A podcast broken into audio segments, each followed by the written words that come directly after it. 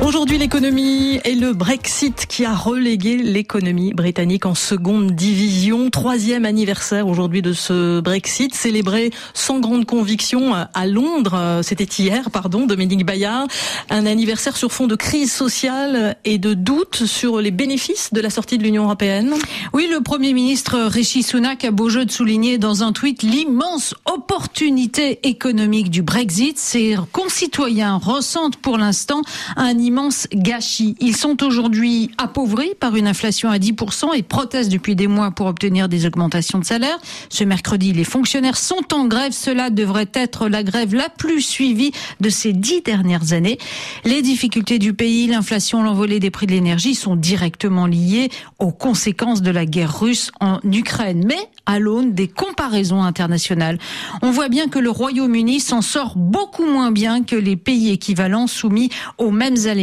Depuis 2020, son économie se traîne, comme lestée par l'encombrant héritage de ce choix politique. C'est le seul pays développé, la Grande-Bretagne, qui n'a pas encore retrouvé le niveau de PIB d'avant la pandémie, Dominique Tout à fait, et son avenir proche n'est pas plus rassurant selon les dernières prévisions du FMI publiées hier. Le Royaume-Uni sera aussi le seul membre du club des pays riches qui devrait connaître une récession cette année. Ce décalage persistant avec les autres pays avancés se retrouve à tous les étages de l'économie. La croissance, le commerce extérieur et l'investissement progressent moins vite au Royaume-Uni qu'ailleurs. Le Brexit n'est pas la cause unique de ce déphasage, mais il a rendu le pays plus fragile, moins résilient face aux crises. L'une des promesses des Brexiteurs, Dominique, c'était précisément le rebond du commerce extérieur. Oui, les accords commerciaux alléchants post-Brexit n'ont pas encore permis d'atteindre cet objectif parce qu'ils ne sont pas forcément meilleurs que les précédents. Et ils ne font bien souvent que reprendre les clauses prévues au niveau de l'Union européenne et parce que les deux plus grandes nations commerçantes sont absentes des négociations. Les États-Unis n'en veulent pas. La lune de miel entre Londres et Pékin appartient au passé. Le Global Britain est resté à l'état de chimère. Enfin, le Brexit a eu des effets négatifs sur le commerce avec l'Union européenne qui demeure le premier partenaire commercial du Royaume. La paperasse, les frais engendrés par le retour des contrôles aux frontières ont fait bondir la facture des importations en provenance des 27.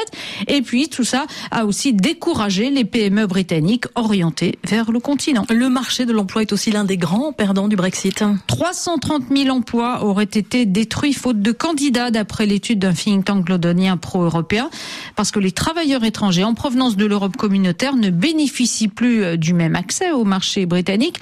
Les nouveaux accords migratoires sont assez stricts, d'où les pénuries actuelles de main-d'œuvre dans le transport, le commerce, les métiers du soin, des secteurs où les postulants européens étaient indispensables avant 2020. Dominique, peut-on chiffrer les pertes liées à la sortie de l'Union européenne? Alors, Bloomberg l'a fait. Le manque à gagner serait de 100 milliards de livres par an, 115 milliards d'euros de revenus perdus chaque année depuis trois ans.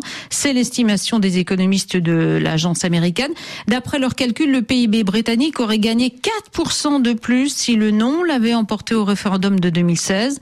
L'Office pour la responsabilité budgétaire, un organe indépendant chargé de surveiller les finances publiques parvient exactement à la même estimation. Enfin, à la colonne des pertes sèches, il faut ajouter les 40 milliards de livres de taxes perdues chaque année par le fisc britannique. Aujourd'hui, l'économie, c'était Dominique Bayard. Merci à vous et à demain.